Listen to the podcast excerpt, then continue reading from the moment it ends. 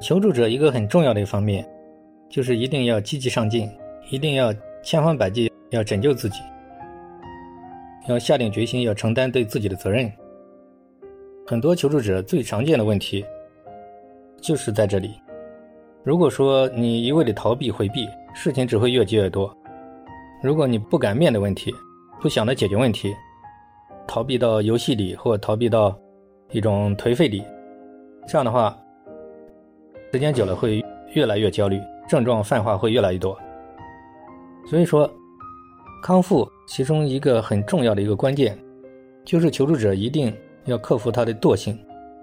克服他的逃避回避心理。要敢于积极面对问题，早点设法解决问题，不断的尝试方法，不能急躁，要下定决心要想好起来。因为你自己都不想好起来，你自己都不愿意真正的下定决心要拯救自己，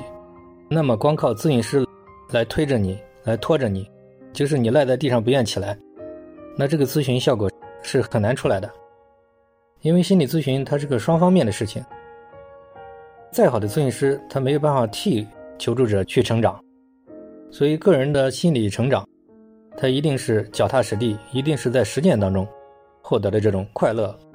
在实践当中获得的这种体会，这个是任何咨询师都没有办法替代这个求助者的。所以这一点决定了你康复快慢或者能否康复的一个非常重要的一点。